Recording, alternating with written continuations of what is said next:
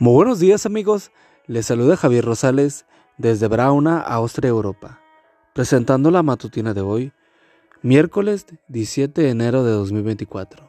La matutina de jóvenes ya por título, La palabra que transforma.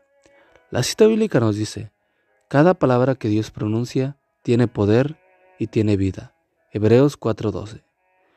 Durante la Segunda Guerra Mundial, un joven paracaidista belga que desembarcó en su país, ocupado por los alemanes, fue capturado por la Gestapo y confinado en un calabozo. En la celda contigua a la suya había un pastor belga acusado como él de espionaje.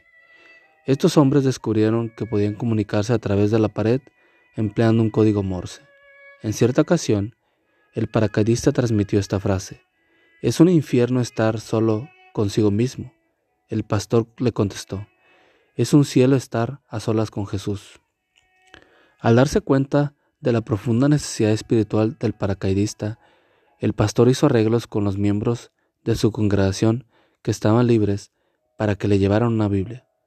Pero no solo fue la Biblia la que penetró en la celda del joven, Jesucristo entró en su vida y lo transformó en su confinamiento, de tal manera que cuando se lo llevaron para ser ejecutado, transmitió con confianza esta frase al pastor belga, que luego fue liberado. Voy al encuentro de la vida y no de la muerte. Posiblemente conozcas otros testimonios que muestran el poder transformador de la palabra de Dios. Sin embargo, para que ese poder moldee tu vida, debes dedicar tiempo intencional a la palabra. Hace varios años, 3.000 miembros de la iglesia respondieron a un cuestionario. Su estudio reveló que, después de su bautismo, Muchas personas piensan que su bienestar espiritual depende más de los cultos sabáticos que la devoción personal. La mitad de los miembros asumía esa actitud y trágicamente echaban la culpa a los sermones del pastor por su falta de espiritualidad. Cada persona es responsable de su devoción personal. Puedes estar muy ocupado, pero tienes la facultad de decidir.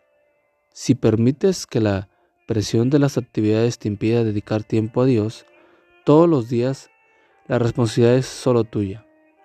No es suficiente con que tengas una Biblia impresa o una aplicación para tu teléfono inteligente. Debes estudiarla.